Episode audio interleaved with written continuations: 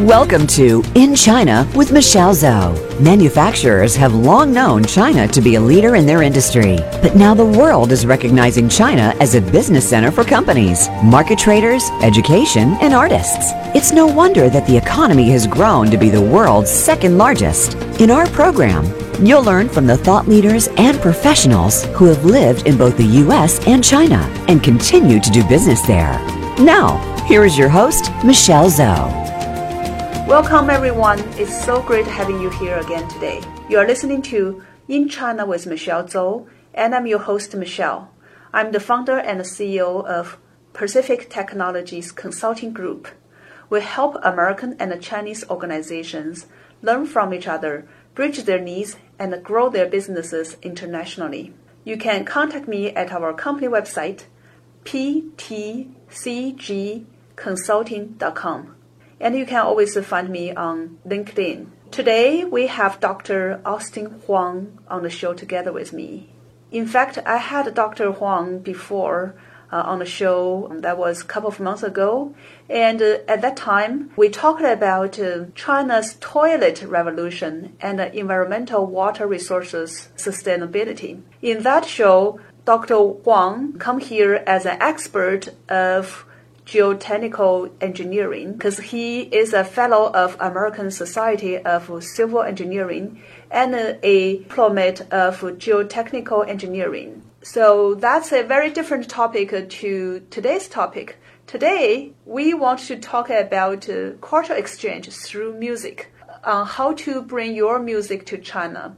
And today, Dr. Huang's come here as a musician or be more specifically as a composer. So welcome to the show, Austin. Thank you. Hello, everybody. So, as I did in the introduction, I said today you come here as a musician and a, as a composer. I think it's helpful to remind or to give our audience a quick introduction through your own mouth uh, who you are. Oh, okay. Uh, Austin Huang. I'm a symphonic uh, music composer. I studied Western music theory and composition with my teacher Roger Briggs, former conductor of uh, Whatcom Symphony in Bellingham, Washington, and also professor of music in composition at Western Washington University. And uh, his teacher is Samuel Adler, currently is a professor at the Juilliard Conservatory as a composition faculty. And uh, his teacher is a famous American musician in 20th century is uh, Aaron Copland. So that's uh, our whole family history of uh, heritage in the music composition field. And I'm also honorary uh, affiliate professor of music with Western Washington University. And I had my composition concert 2013 in Benaroya Hall, Seattle, Washington. And also China Symphonic Development Foundation organized, hosted a concert for my composition 2016 in Beijing Music Hall. And uh, China National Broadcast Film Orchestra performed my work. Mm-hmm. Well, that's just part of you, right? The, on the music side. But the other part, as I mentioned earlier, you are a professional engineer in this very specialized uh, geotechnical engineering side. So, can you also tell us a little bit about that? and uh, for our audience, if you are interested in, you can go back. I don't remember episode number, but uh, we have this China's toilet revolution and uh, environmental water resources sustainability uh, this episode with uh, Austin, and that one his his identity is this uh, geo professional. so uh, tell us a little bit more about that side. Uh, yes, yes, my both PhD and the master degree in rock mechanics uh, from University of Wisconsin Madison. The major in rock mechanics, geological rock. engineering. R O C K rock. rock, yeah, that's, that's what very I, different than music. That's what that's what I when, when the first time I met my music uh, professor teachers, I asked him, I said, you know, it's after one concert, I jump up uh, on the stage and uh, approached him and said, could I study composition with you? He, he, Roger Briggs asked me, you want to study composition? I said, yes. Did you learn music in China or something? You know, I said no, but my major is rock and mechanics. This is only one word different from rock music.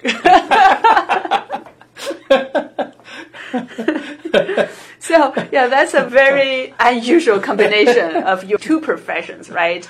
On one side, you are doing those uh, rock stuff, right? Profession and expert in that, and on the other side, uh, you're a composer, you know, doing music. And that's kind of a combination, you know, how does that play with this one person? it is uh, for composer uh, music it's more of uh, emotional feeling kind, while for the uh, engineer side, it's more not rational. That's the word. So more rational and based on a lot of theories. And uh, I noticed this because when I was in the engineer before, you know, we cannot uh, actually in American, I should say, the civil engineer within like a mechanical engineer is all in the field, very conservative mm-hmm. uh, part. But as an engineer, uh, I mean, as a composer, it's a totally different story.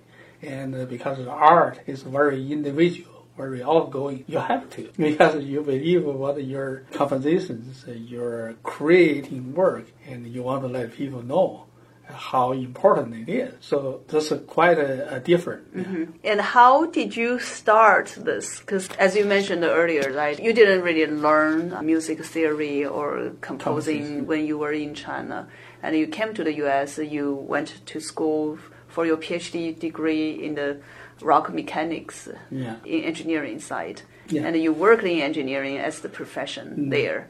So how did this whole thing start? Uh, and why did you start it? the, mu- the music side. Yeah, yeah, yeah. When I was in China, teenage in school, and also after school, we went to the countryside. So total six years. Three years in school, three years in the countryside.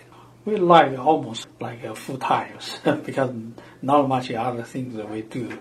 So we just perform a group of people's so during that time, we performed a lot of Chinese uh, operas, local opera, different variety kind of operas, and also some music, Chinese music. So therefore, I think I had a seed in my heart uh, for the music during mm-hmm. that time.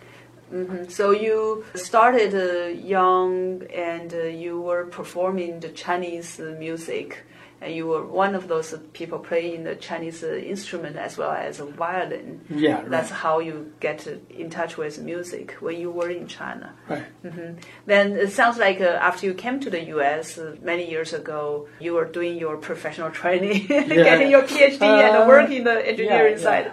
Did you drop your hobby, or was that uh, with you all the time? Uh, and finally, it become part of your profession? well, actually, uh, I think because I love music, uh, so once I come to America, uh, you know, the environment is surrounded by Western music, symphonic music, and you hear all time classical music. But during the high graduate school, not much time to really think about it because more time spending on how to get my work done homework, schoolwork, and also writing PhD, master thesis that time. So, but music is always coming into your ear. And but after I started uh, working, and uh, also especially when I had my two boys, uh, children, and when they grew up, like uh, five six years, I, I took them to a music teacher to study learning violin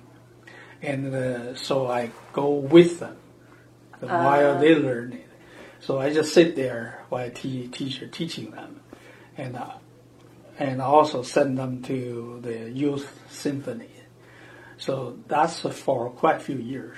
So actually, so I should say, after 21 years, I mean, in the U.S., especially with uh, my children's going to study violin and also going to use symphonies, perform, rehearse, exercise, practice, all those times. And uh, music seems to just uh, automatically come back to. Uh-huh. And also, I've been exposed to more variety Western music than ever before for these 20 years. Yeah, so you got uh, the opportunity to pick it up through accompany your kids to learn. that's, to that, learn that's right. Yeah, yeah. You didn't feel it, but it just came in to you. Thanks to your kids. right. Yeah. Sure. Uh-huh. Yeah. Wow, but it's still a quite a courage for someone to pick it up right after so many years. Well- not to play in the instruments. Yeah. Yes, actually, And composing is very different than performing. Very different. Yeah. The reason is uh, for that time also I organized a Chinese New Year's concert event. Then we found that there's not much of uh, Chinese music to share with the orchestra. Very few pieces. And uh, so because I loved music when I was young, so I talked to my f- friend when we were together in China perform music. One of uh, them is currently teaching in one of China's universities uh, in the music department, teaching composition.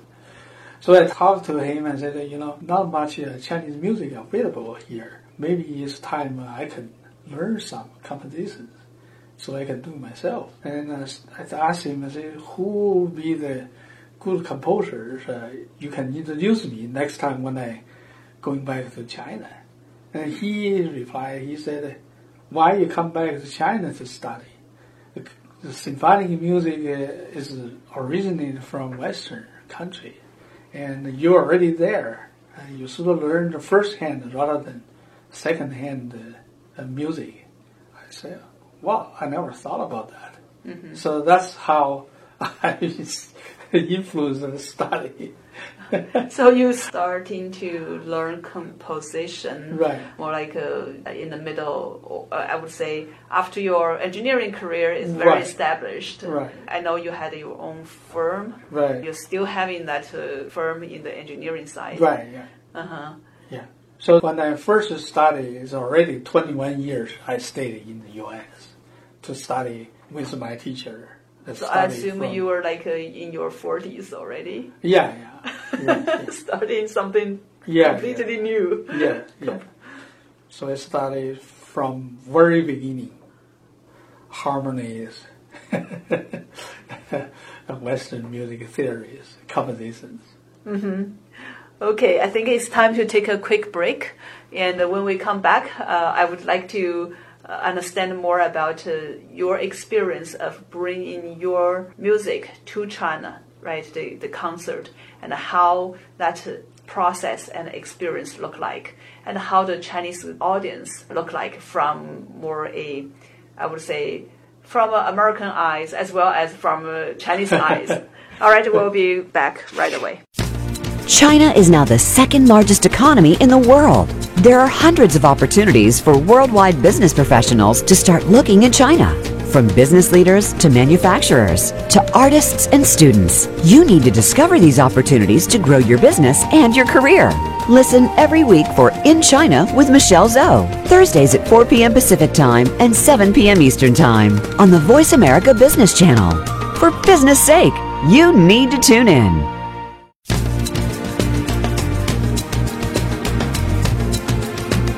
You are listening to In China with Michelle Zhou. To call into our program today, please call 1 866 472 5790. That's 1 866 472 5790. You may also send an email to info at ptcgconsulting.com. Now, back to this week's program. Now we are back. Before the break, Austin, you told us about your background and how you started or how you picked up a music performance, but then started a new area, which is uh, composition. And um, I think uh, it's very interesting to hear your story on how you brought your own music to China and had your own concert there. You mentioned in 2016, uh, that's the first time that uh, you had your own concert. You mentioned it was in Beijing Music Hall. Yeah. And that's a very prestige place for concert. I Yeah, yeah, it's a very prestigious, also hosted, uh, introduced by China Symphonic Development Foundation. Ah. Wow. So let's first uh, paint the picture uh, for our audience about the Chinese audience, how they perceive the Western music. Then, from your experience, what do you think about the general population in China? What's their attitude to music, to arts coming from outside of China? From my understanding, uh, symphonic music is uh, like a classical music. Okay, it's a very acceptable, accepted by most the music lovers in China, mm-hmm. and especially those famous uh, symphony orchestra from Western countries. And I, I think these years, uh, so many uh, Western orchestra visiting China almost all the time, and people love it because classical music is deep rooted in Chinese people and they love it. Yeah. Well, I would say people of my generation, when we grew up, China started to open the doors and uh, we got exposed to the Western music, Western culture in general, mm-hmm. right? Yeah. I still remember when I was a teenager. I was a fan of this pianist uh, Richard Clayderman, who is a figure that uh, known by almost every Chinese at that time. And uh, I was introduced to those uh, classic music through the sky, through a very easy, understandable uh-huh. way, right? Instead of being a symphony, like a symphony number five, he introduced to the audience through piano, piano. just piano soloist. and so that's how we get to oh, know okay. Beethoven's uh, Symphony Number Five, oh, okay. and also some other very famous music uh, like uh, Für Elise green sleeves. Those are when I first get to know about those music pieces was through this gentleman, Richard Clayderman. on the other side, he did a very smart thing, I think, uh, which also helped on the cultural exchange of Chinese music to the world. Mm. So he did piano, rewrite the Chinese music, uh, the traditional uh, Chinese music, like uh, Butterfly Lovers mm. and uh, Liuyang River. He made it into his piano piece and mm. played worldwide. So that's just uh, one of the ways how culture and music, right, mm. helped to connect people in this world, connect the Chinese to the world. That's my experience when I was young. Mm. Yeah. So with your work, uh, we mm. just mentioned that uh, you brought your music to China and uh, it looks like it was well received by the Chinese audience. What are some unique aspects of your own music? My music, uh, should say, is different. It's because uh, from my background, born in China, raised, grew up in China. So after my college work, then I came to the United States as graduate student. So already 20 some years old when I came to here. So therefore, in my heart, I already have Chinese music roll with. Then I came to the United States, study Western music theory and compositions from beginning, very beginning. So therefore, and after 20 years, 21 years, stay in the U.S. So therefore, I consider myself actually I have both Chinese heritage and also nurtured with uh, Western music for 21 some years. Then I start Western composition. So therefore, because of this unique, uh, different personal experience, so my music, therefore, you can imagine is different from other people. And then also because uh, I have an engineering background. yeah, how does rock so, play in the music? So then I studied uh, music.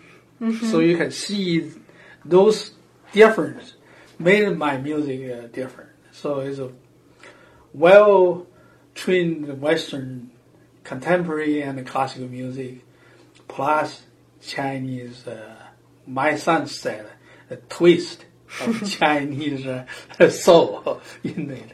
Uh, so so that's why uh, it's different. And uh, so when I when I had my personal uh, composition concert in 2013 in Benaroya Hall, Seattle. Uh, the uh, the Culture Council from uh, General China General uh, Consulate, San Francisco, he attended my concert, and after that he he's, he looked at me. He said, "You're different. Your music is so different. So you should go back to China. and uh, I'd like you to talk to this China Symphonic Development Foundation, have them to invite you back, and you should uh, go back to demonstrate your work to uh, give a, a hit to the Chinese music field, because they cannot imagine how the music can be composed this way. In in the Western music and this, and uh, fused with Chinese melodies into it, and because you're different. You have a different background, and so therefore your music is different. Mm-hmm. And hopefully you can perform this in China to stimulate China's music field. And that's how I started to talk to the China Symphonic Development Foundation to get a final concert in 2016. Mm-hmm. Well, let's play a small piece of your music so our audience can hear the difference. Okay.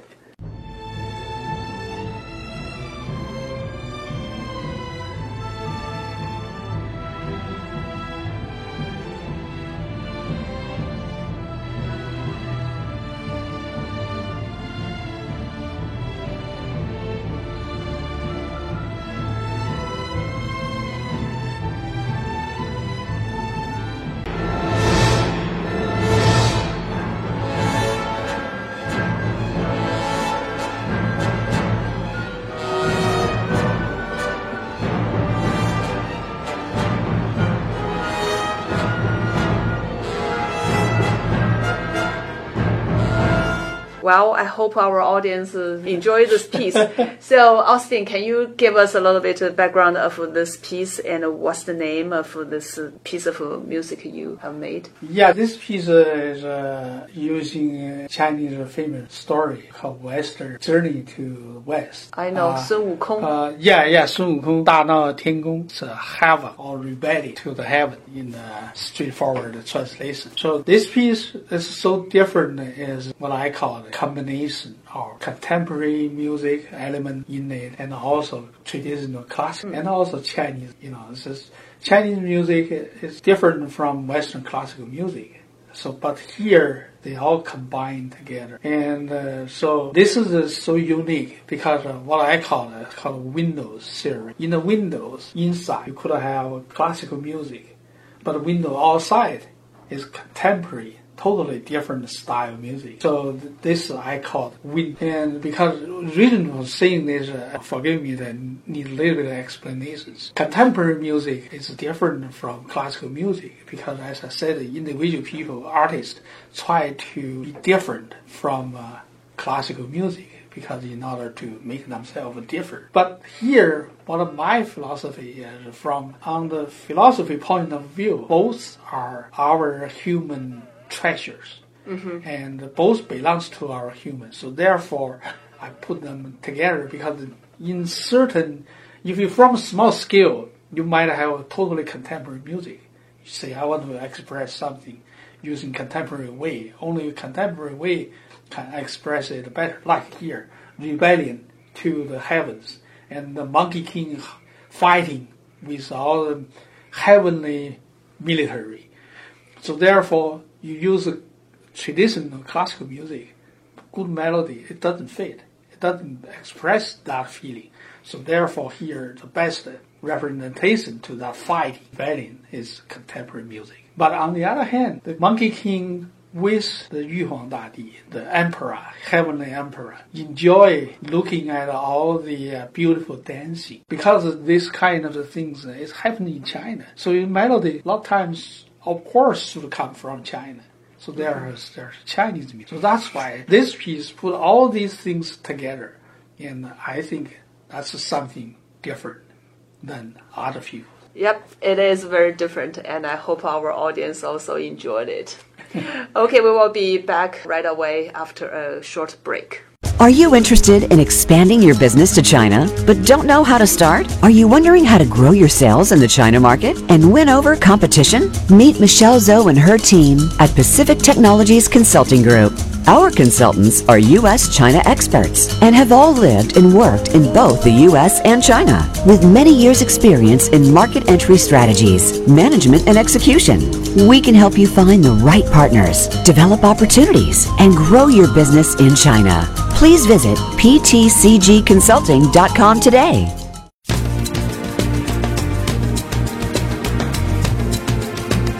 You are listening to In China with Michelle Zhou. To call into our program today, please call 1 866 472 5790. That's 1 866 472 5790. You may also send an email to info at ptcgconsulting.com. Now, back to this week's program.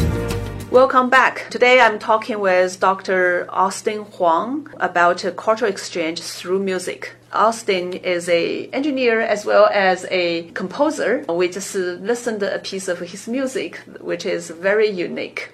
So, Austin, I also learned that you have a new symphony production that is ready, and you are planning a concert for this symphony number two that you recently completed. So, what is this piece of work uh, about? Can you tell us a little bit more of your symphony number two? This piece, symphony number two, is try to thinking to writing something a little bit more religious, which I think to the higher levels as composers, because ordinary song, ordinary story, it just uh, does not come to the spiritual levels.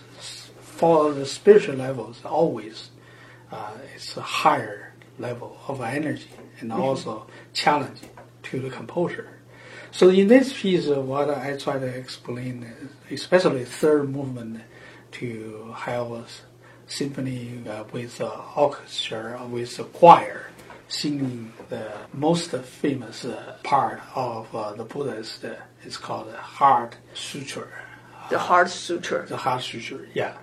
And uh, so with the choirs, with the orchestra, and within the piece, I don't want to talk going into too uh, detail. It's use pure music, basically half tone relationship as basic fundamentals. In the way to perform it, I mean to compose it, I'm uh, used or employed the concept of uh, taiji. You know, mm-hmm. the taiji, uh, two part, always like uh, moving. Then the two part, there's yin and the yang. Yin okay. and yang. yin all, all these Chinese uh, tradition right. elements yeah. come it's, to your it's, music. It's, it's moving. Okay. Uh-huh. And also within the yin, there's the I. Mm-hmm. That's the core. Mm-hmm. It's yang. The core is yang. But within the yang part, the core, the I, is yin. So you can see the Chinese philosophy is uh, yin and yang actually is not separable. Within the yin, the whole thing is yin, but the core is yang. Mm-hmm. The whole thing is yang, the core is yin. Mm-hmm. So that's the concept using this piece. So the two notes, half tones, and uh, when the they all have a glaze, like moving smoothly from this to next tone. It's not directly straightforward to tone. It's a glaze to it, mm-hmm. you know. And so within this two, when you feel this one note getting higher, but there still have the other in it. And uh, once you, the other goes to the supersede the others, but still have the others in it. So that's the concept in this music try to express how old Chinese philosophy look at the universe, and so express the music in this way. It's Western music, Western orchestra, Western music theory. However, it's motivated here through how to move this. It's through the yin and the yang kind of uh, moving smoothly kind. Yes. So that's a combination of uh, Chinese and Western culturally. Uh-huh, very interesting. So your work really reflects who you are, and you combine both sides, the Western and the Chinese cultural and philosophy into your music and express it through your music. I think that's uh, when we talk about a cultural exchange, right? Uh, and uh, especially for people like us who have been living in the both sides for so many years. and naturally, we kind of uh, all these things that become part of us, and really combining and uh, integrating both sides, culture and philosophy, into Right. our daily life as well as how we show up as a human being. Right. Yeah. Then, what's your plan for this uh, Symphony Number Two concert? You mentioned that uh, you are planning a concert. Where do you want it to be performed, and to who as the audience? Uh, well, this is the new piece. Uh, haven't been performed. Well, first movement performed last time, uh, but the major part not been performed yet. And uh, also, I have uh, two or three other new pieces uh, just completed, and hopefully also a violin concerto uh, to perform either in U.S. or in China, and uh, actually both I think uh, uh, should have this concert because it's this culture. I call it uh, Chinese and Americans uh, immigrant work, but with Chinese uh, soul or Chinese heritage in it. So therefore, it is a combination of uh, Chinese and American culture and music together. So that's uh, my plan. So you have a plan of uh, having the concert in the U.S. and as well as you, you also want Yeah. it to be performed in China. Yeah. Let's uh, go back to the practical side. How do we do this, right? So you said your first uh, performance in China, you you had um, the sponsorship through the what you call it, China Symph- Uh, Symphony. Symphonic Development Foundation, yeah, they organized. We also have some private uh, sponsor. So for this next concert, and we are also looking for some uh, outside uh, sponsorship. Mm-hmm. Yeah. And for people like you or any other musicians, if they want to have their music or from their products being performed in China, uh, what is the process through your experience? You, Uh, the what are the process. things you need to go through? Yeah, process you need, uh, of course, you need to find uh, the organizations who can represent you. To then they should have uh, what they call like an entity, like a business entity here. If you want to use some music hall, you have to, for instance, rental it uh, some somehow make an arrangement. So in China, this is very similar to the U.S. You need to have a business entities, organizations who, on your behalf, they can host you or something. They need to work with uh, of Chinese government. They ask uh, several questions. You know who you are and what type of music process. There's a process time to be it. So sounds like uh, it's very important to find a China local partner Right. that can represent you Right. and uh, really work with other local entities to host uh, the concert. Right. Yeah. So then, then they can look for the venues to perform the concert, and if you need orchestra, they can looking for it. You know, all these things. Uh, And how would uh, somebody the, like the orchestra, right? So uh, it looks like uh, instead of bringing an orchestra from the U.S., your last time you had it performed by Chinese orchestra. yes. Uh, last time my work was performed by China uh, Broadcasting Film Orchestra. Uh, So, well, China has a few pretty good orchestra right now, and through these many years, they the conservatory trained so many musicians. Like you can see actually right now, even in Western country, in U.S., you can see a lot of orchestra. You have Chinese face. Mm-hmm. A lot of them from China actually originally. Mm. Well, I'm glad to hear that you are ready with your Symphony Number Two composition. Uh, it's already completed, and you are in the process of planning the concert. Sounds like you are going to have the concert in both the U.S. and in China. Yeah. If our audience are interested in knowing more about your music, uh, where can they find it? Uh, they can find it from SoundCloud. I have three or four pieces there, so they can listen. to They can just uh, go to SoundCloud.com and then look for Austin Huang, find me there, and uh, then then they can listen to you. Uh huh. So it's soundcloud.com and uh, look for Austin Huang. Yeah. It's A U S T I N. Last name H U A N G. Yeah. Search the name. They Yeah, can find yeah. some of your music there. Yeah, but they they might have several similar names, but you need to find me. Uh-huh. Uh, you are the one very unique uh, background as well as very special music. Right. very yeah. unique music. Yes. yes. Uh-huh. And if somebody are interested in uh, contact you, and because you are looking for sponsors as well as partners, uh, how can they contact you? Uh, why don't uh, send me an email? That way I can always receive it. Austin, B U S T I N, X, like uh, Xerox. My last name, H U A N G, at yahoo.com. So Austin X Huang at yahoo.com. Well, Austin, thanks so much for today's sharing. I think it's a very unique way to look at uh, cultural exchange. We talked about, uh, you know, through music, through your composition of a symphony with a very unique approach in combining the Eastern and Western techniques as well as philosophies into your work that you express the different cultures uh, which uh, integrated, uh, harmonized in this in your work. Right, yeah. Yeah. The other thing you also mentioned that uh, how you want to work towards bringing the, your work to China.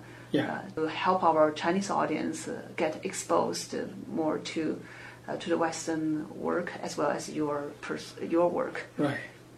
I want to thank you for your time today, and uh, I hope uh, everything goes well with your concert. And please keep us uh, posted on the progress. Thank you.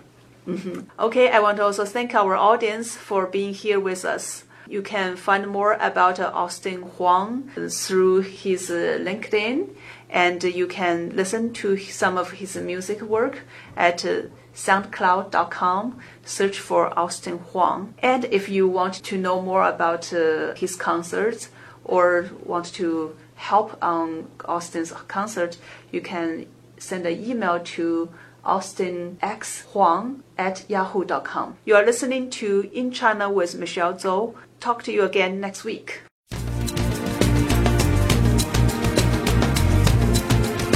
Thank you for tuning into In China with Michelle Zhou. Please join us for another edition next Thursday at 7 p.m. Eastern Time and 4 p.m. Pacific Time on the Voice America Business Channel. We'll talk again next week.